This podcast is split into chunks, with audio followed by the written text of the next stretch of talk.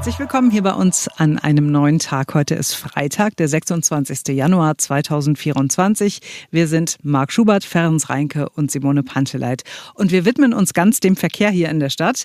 Wir sprechen über die nächste Streikandrohung der einen und eine neue Streikankündigung der anderen. Wir schauen auf die Straßen, die mitunter sehr teuer werden, weil man sie erst nicht befahren darf und dann doch wieder. Und wir fragen uns, was ist los auf dem Hausvogteiplatz in Mitte? Ist das ein neues Verkehrszeichen, dass da alles anders regeln sollen oder wie oder was? Zuerst aber vielleicht eine Erfolgsmeldung. Erfolg. Das hat er. Glaubt er selbst. Klaus Weselski, der Mann, das Schreckgespenst aller Bahnkunden, Chef der Gewerkschaft der Lokomotivführer in Deutschland. Ja, er findet tatsächlich, das läuft gut mit dem Streik. Äh, also so gesehen, ja, wenn nichts fährt, ist ja für ihn gut. Ähm, er hat auch von einer exzellenten Stimmung gesprochen. Und, äh, Geht es aber um die Lokführer, ne? Bei der Stimmung. Genau, er meint äh, die unter den Streikenden. Äh, und äh, auch die Bevölkerung allerdings sieht er hinter sich. In einem Interview mit der Rheinischen Post hat er gesagt, viel mehr Kunden hätten Verständnis, als manch einer behauptet. Wir haben es auch schon behauptet, wir behaupten es gleich nochmal. Äh, es gibt eine vergleichsweise aktuelle Umfrage, zwei Tage alt. 59 Prozent der Befragten hatten in dieser YouGov-Umfrage kein Verständnis äh, für diesen Streik. Sind wahrscheinlich alles Menschen, die deutlich länger als 35 Stunden pro Woche arbeiten und ihnen auch niemand gesagt hat, wäre doch super, wenn es irgendwie weniger ist. Und 34 Prozent haben Verständnis. Aber äh, man kann sich ja die Leute aussuchen, mit denen man spricht und dementsprechend kann man dann anekdotisch auch die richtigen Informationen bekommen, nämlich die, die einen bestätigen. Mhm. Ach, ach so, er hat auch noch gesagt, was ja eigentlich auf der Hand liegt, wenn die Bahn sich nicht bewegt, dann äh, werde man mal sehen, dann könnte es den nächsten Streik geben, haben wir uns schon was gedacht. Und der könnte dann länger dauern. Oh, oh. Und ich finde ja spannend, ähm, ich weiß nicht, ob ihr das gelesen habt, weil du gesagt hast, es ist immer die Frage, wen man fragt. Ne? Selbst Menschen, die bei der Bahn arbeiten, ähm, finden das vielleicht gar nicht so gut. Die Morgenpost hatte einen großen Artikel über einen Lokführer, der trotzdem zur Arbeit gegangen ist und der wurde echt schlimm drangsaliert. Also der Name wurde von der Redaktion geändert in dem Artikel, weil er eben Angst hatte vor irgendwelchen Restriktionen und, und vor Stress. Er wurde schon als Verräter, als Ratte bezeichnet und so weiter. Das fand ich schon ein bisschen krass. Ne? Also ähm, ja, bei dem ist die Stimmung, glaube ich, nicht so gut, bei anderen vielleicht schon.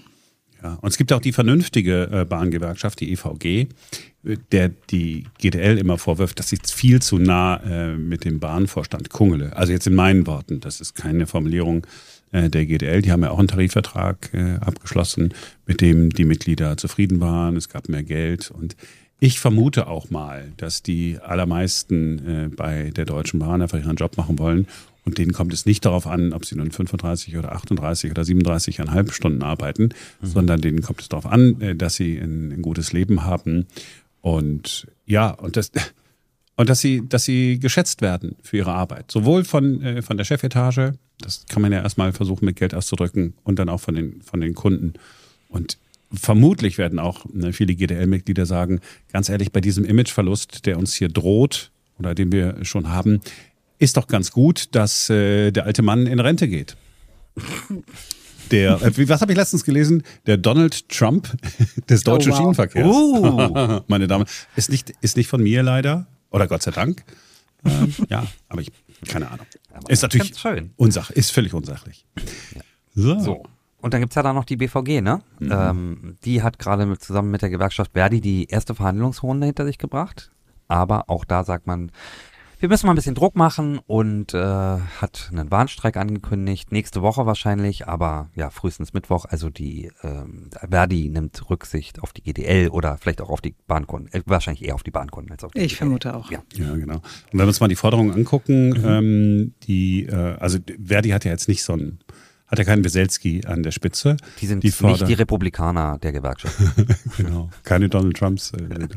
Äh, 500 Euro Urlaubsgeld äh, mehr pro Jahr. Mhm eine verlängerte Wendezeit von zehn Minuten auf allen Linien. Also, ne, dass man also mhm. nicht so einen Stress hat, wenn man jetzt äh, umkehren muss und in die andere Richtung fahren muss. Bei der U-Bahn zum Beispiel. Die Ruhezeiten sollen erhöht werden zwischen zwei Schichten, die man hat, auf zwölf Stunden, ne, damit man nicht Spätdienst hat und dann schon wieder Frühdienst. Äh, ein Urlaubstag zusätzlich pro 100 Nachtarbeitsstunden. So, also ja. Und eine Absenkung äh, der, der Wochenstundenzahl ist da auch drin, aber Herr Weselski, es geht auch moderat, es geht auch vernünftig. Eine Absenkung auf 37,5 Wochenstunden. Also die gehen dann auch noch zur Arbeit, ja, auch nach einem, einem Abschluss. Klingt äh, deutlich, äh, deutlich äh, vernünftiger als, als bei der GDL, muss man Klingt sagen. so, als könnte man sich irgendwann einigen. Zeitnah. Ja, genau. Ich hoffe nur, dass man äh, bei der GDL, also dass speziell Herr Wieselski nicht auf die Idee kommt, dann zu sagen, oh Mensch, wenn jetzt die BVG streikt, vielleicht streiken die auch öfter als einmal, ja, kann ja sein, äh, dass die dann nicht sagen, äh, oh, dann machen wir, da, machen wir jetzt gleich nochmal mit, ne? dann, dann sorgen wir jetzt mal richtig für Stress, weil dann würde ja in Berlin wirklich kaum noch was gehen. Dann hieß es Homeoffice für alle. Ja. Ja, gut, okay, das, das wäre dann schön. Wir bleiben beim Verkehr und nehmen euch jetzt mit nach Mitte zum Hausvogteiplatz. Da gibt es ein großes weißes Viereck auf der Straße, mitten auf der Fahrbahn. Unser Berlin-Reporter Christian Fuchs war vorhin dort und hat die Antwort auf die Frage, was das Ding da soll. Ja, das ist schon wirklich komisch. Das ist ein großes Viereck. Ich schreite das mal groß ab. Eins, zwei, also bestimmt so zwei Meter mal zwei Meter hier am Hausvogteiplatz in der Straßeneinmündung. Und man fragt sich, hat das irgendwas zu bedeuten? Muss ich jetzt irgendwas beachten? Muss ich jetzt hier anhalten? Darf ich hier überhaupt nicht durchfahren? Das ist ein großes weißes Viereck. Überlegen Sie noch mal ganz kurz, irgendwie Fahrschule, war da irgendwas großes weißes Viereck? Nee, kann ich Sie beruhigen. Brauchen sich keine Sorgen machen.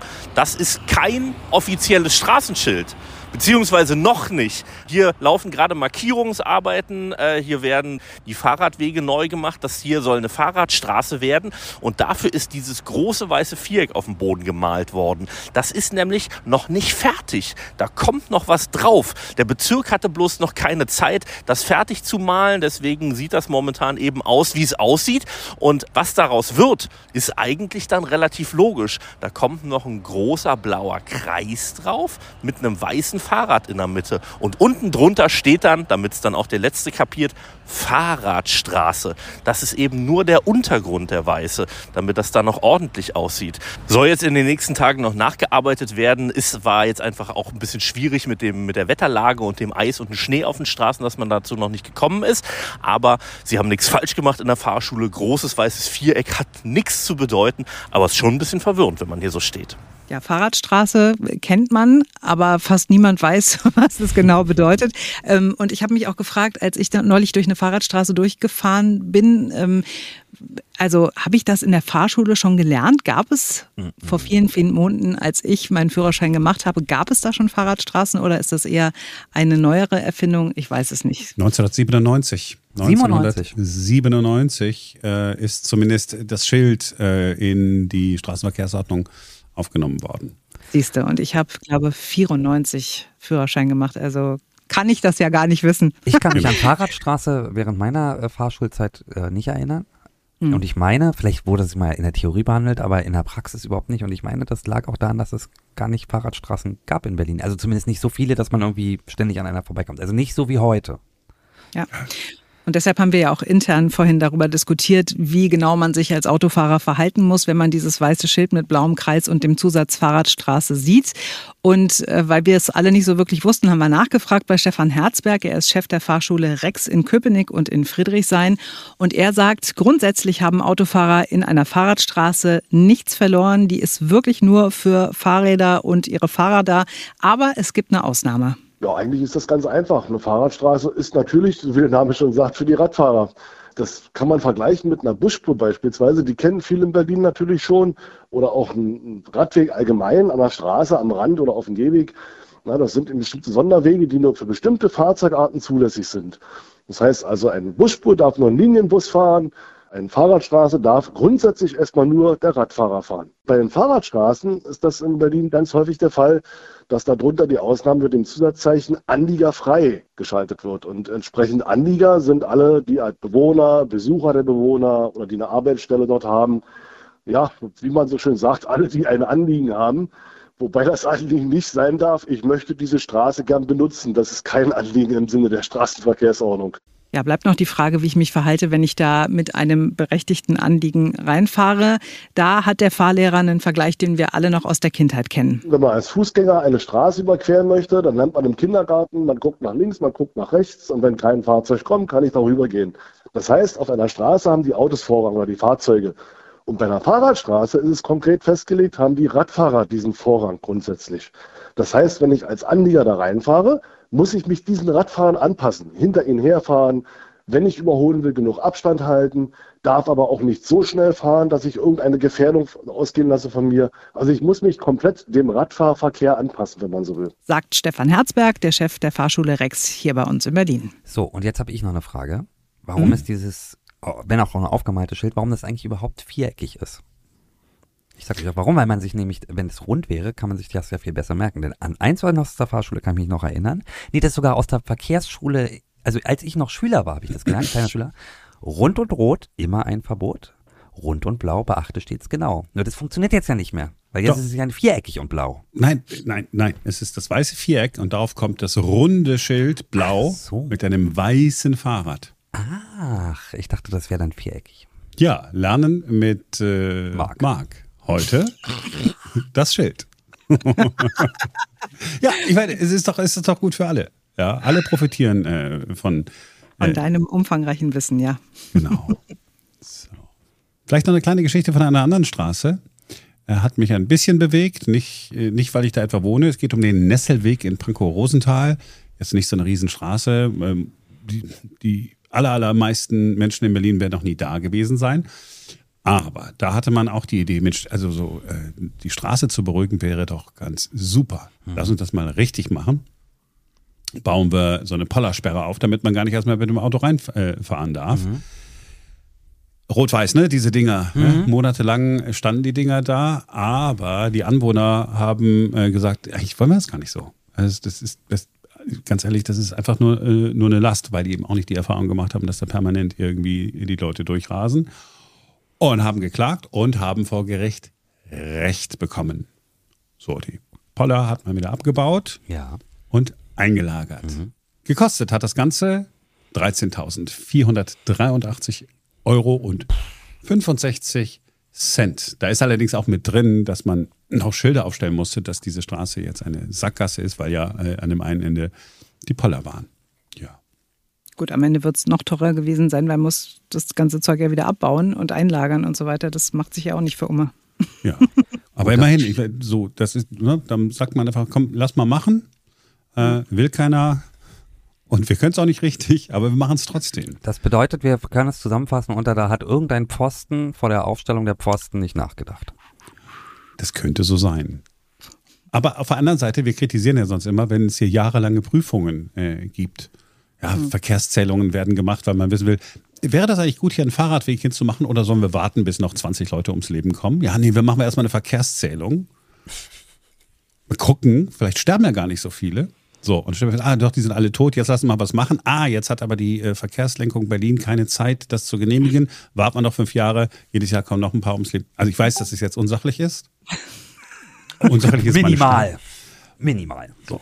Also insofern hat man jetzt hier einfach mal gesagt, komm, wir machen einfach. Komm, wir machen also insofern, was. das ist dann, das würde ich fast sagen, ist der versöhnliche Schluss. Wir sagen, guck mal, endlich hat man einfach mal was angepackt. Und dann wieder eingepackt. Ja.